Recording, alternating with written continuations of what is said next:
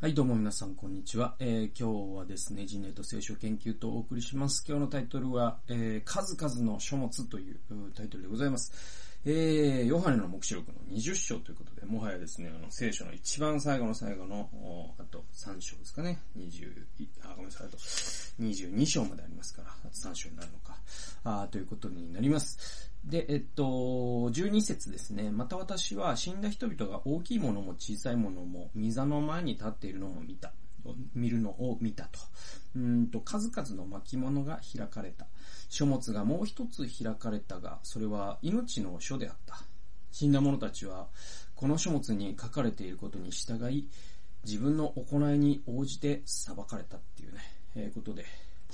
まあこれあのいわゆる最後の審判というね、やつですね。はい。それが、まあ記されている箇所でございます。最後の審判っていうね、うーんと、まあこれはね、だから、いろんなですね、まあ、あのダンテの新曲であったりとか、そういうのもにもね、あの描写が出てきますし、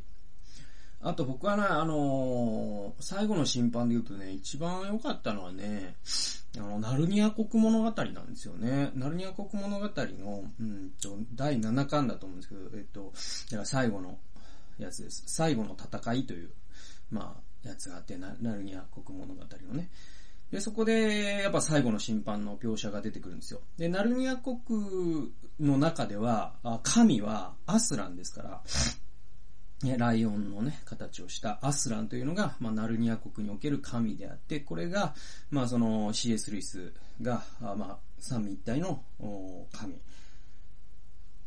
を、まあ、描写して作ったクリーチャーというか、クリーチャー？クリエイターだな。はい、創造者というか、ナルニア国の創造者であるアスランが、創造者であり、神であり、救い主であるアスランが、あまあ、最後に、ナルニア国の人々を裁くというですね、えー、そのシーンが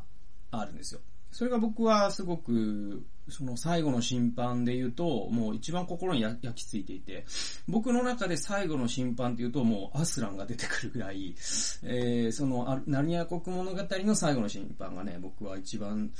うん、なんだろう、好きでもあるし、またそこに込めた、CS ルイスが込めたね、メッセージが僕は大好きで、はい。それはまあ、読んでほしいね。あ読んでほしい、読んでいただきたい。あの、読んで確認していただきたい。僕は本当にこの時に CS ルイスが込めたメッセージっていうのは僕は一番好きですね。で、まあ、あの、ちらっとだけ言うと、だから CS ルイスは、その、最後の戦いのね、えっ、と、アスランの裁きを見ると、審判アスランの最後の審判を見るとですね、C.S. ルイスはこう考えてるんですよ。それは、うんと、キリスト者であろうと横島な気持ちで、えー、神を信じた人は、天国に行かないって考えてるんです。これ多分まあ神学論争になっちゃうんだけど、どうしたってね。だけど僕は結構同感しますね。というのは、あの、イエスもね、おっしゃってるじゃないですか。私に向かって主よ主よというものが救われるんじゃないよと。ね。そうじゃなくて私の言葉を聞いて行ったものが救われるんだよって。で、信じてるだけだったら悪魔ですら信じてるんだよって。これ、イエスが言ってるのかなえっと、ヤコブ、ヤコブ書に出てくるのか、それは。はい。なんで、えっと、僕は本当に、その、ね、ルイスの指摘っていうのは、すごく正しいと思うし。うん。だとしたら、まあ、行いによって救われるのかとかすげえ怒る人いると思うんだけど、またそれでも違うんだよな。だからそれが、やっぱり、ボンヘッファーの言う安価な恵みっていうものと関係するんだけれども、まあまあ、その辺は立ち入らずにおきましょう。えー、とにかく、とにかく、この、えっ、ー、と、最後の審判っていうのは、でね、日本人はそのキリスト教文化じゃないから、やっぱそのダンテの新曲的な、あものっていうのは、あのー、ね、西洋の文化で育つと、そういうのがいろんな戯曲とか、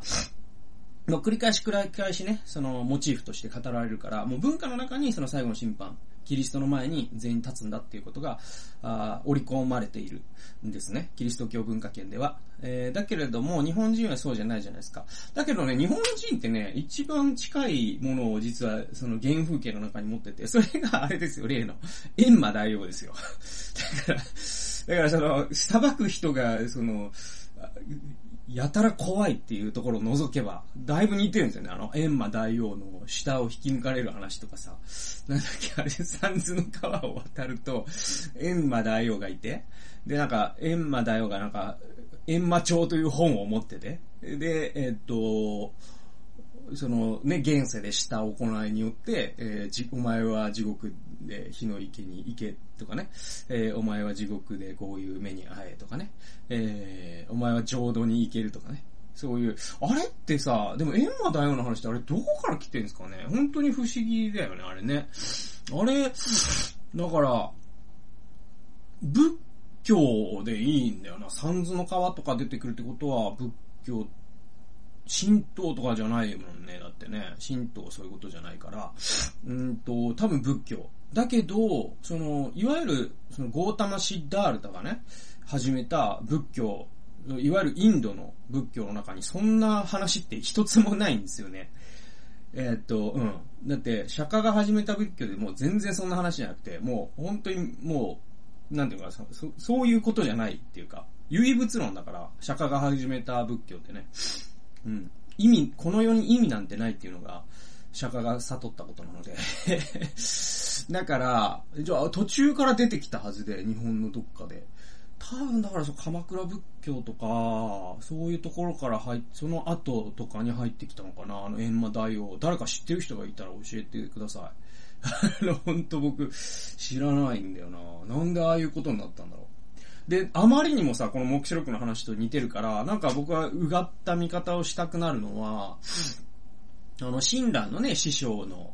人、誰だっけ？日蓮？だっけ？あの、だから、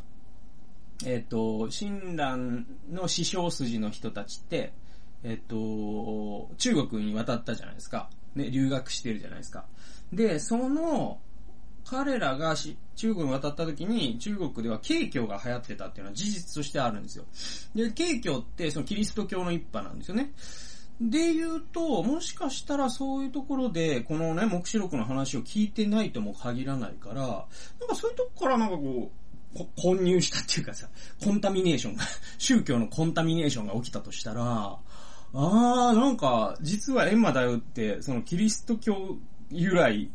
の品種である可能性が 僕は出てくるなとか考えるのは結構面白いですね 結構面白いですね。だから詳しい人がいたら教えてください。で、ちょっと話それましたけど、あの、だから、日本人の中にはその原風景として理解しやすいのは、閻魔大王はちょっと鬼の形相なんだけれども、それはもうね、あの仏の形相に変えてくださいっても違うんだけど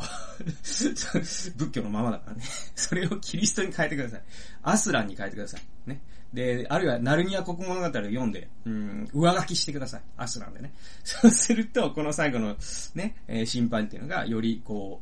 う、リアルにね、えー、心に迫ってくるようになるんじゃないかなと思うんですよ。で、うんと、まあ、あの、最後の審判っていうのは皆さんもご存知の通り、もうすべての人間がいずれここに立つことになる場所だとことなんですよね。で、えっと、ここで僕が気づいたのは、あの、12節ね、さっき僕読みましたけど、読むと、二つ書物が出てくることに気づくわけですよ。もう一回読むと、数々の書物が開かれた。えー、であって、もう一つ開かれたが、それは命の書だったって書かれてる。だから、命の書とその他のたくさんの書物っていうのがあるっていうことがここでわかるわけですよ。だからそのね、キリストの前に我々は立った時に、キリストが、あの、二種類本を持ってた。で、えー、一つ目は命の書。で、命の書はもう皆さんね、ご存知の通り、その、ね、キリストの救済というものを信仰によって受け入れた人がその命の書にね、えー、名前が書かれていると。天に名が記されていることを喜びなさいってイエス様はおっしゃった。えー、その命の書じゃないですか。だから、その、キリストの救済を、えー、ね、信仰によって受け取った人はみんな命の書に名前があるんで、えー、そこは安心してくださいよっていうことが、まあ、いわゆるその、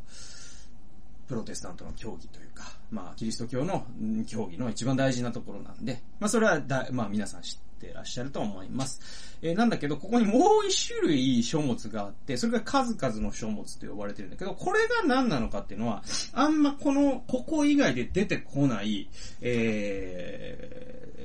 概念というか、数々の書物に書いて、ついて、えここ以外で書かれてるところ、僕はすみませんけれども知りません。知ってる人がいたら教えてください。えー、で、えっ、ー、と、じゃあ、これ何なのっていうのは、ここからしか、ここから読み取るしかないんですよ。そうすると、うん。と、13節にね、こうあるん。ですよ。海はその中にいる死者を出した。死とみも、その中にいる死者を出した。彼らはそれぞれ自分の行いに応じて裁かれたってあるん。ですね。はい。ということはですよ。ね、命の書が指すものは明確で、福音書の記述からもわかるように、命の書っていうのはイエス様を信じて、罪許され、あがなわれたということを表す書物だと。ね、天にあなたの名が記されていることを喜びなさいとイエスは言ったと。では、数々の書物とは何かと。で、その後に出てくる自分の行いに応じて裁かれたっていう言葉からわかるのは、13節からわかるのは、地上で私たちが行ったあらゆる行動っていうことになるかと思われます。はい。自分の行いに応じて裁かれたってありますから。ね。えー、っていうことは、私、人が見てようとそうでなかろうと、私たちが今、ここでね、行ったこと、それらは書物には、これらの数々の書物に記されているんだってことがわかるわけですよ。ね。で、今日、だから、えー、今日ね、僕が今からあすること、これも、この書物に記されていくんですよ。数々の書物にね。で、皆さんがですね、えー、今日のね、今もうこれを朝聞いてらっしゃる方がいたら、あこれからなさること。そして夜聞いてらっしゃる方がいたら、まあ、まあね、今晩寝て、明日すること。